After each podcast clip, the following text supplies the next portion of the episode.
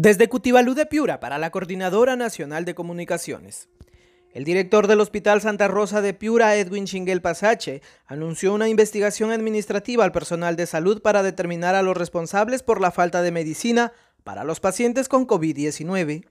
El director del hospital anunció que la Secretaría Técnica ha iniciado las investigaciones y de encontrar responsables serán sancionados como manda la norma.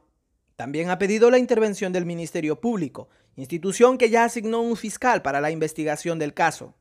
Por otro lado, informó que ante la escasez de midazolam están usando diazepam y esperan que el Ministerio de Salud emita una directiva para reglamentar su uso. Cabe indicar que los familiares de los pacientes de UCI han denunciado el desabastecimiento de medicina en el Santa Rosa y que negociantes ofertan sedantes y relajantes con sello del Estado a precios altos.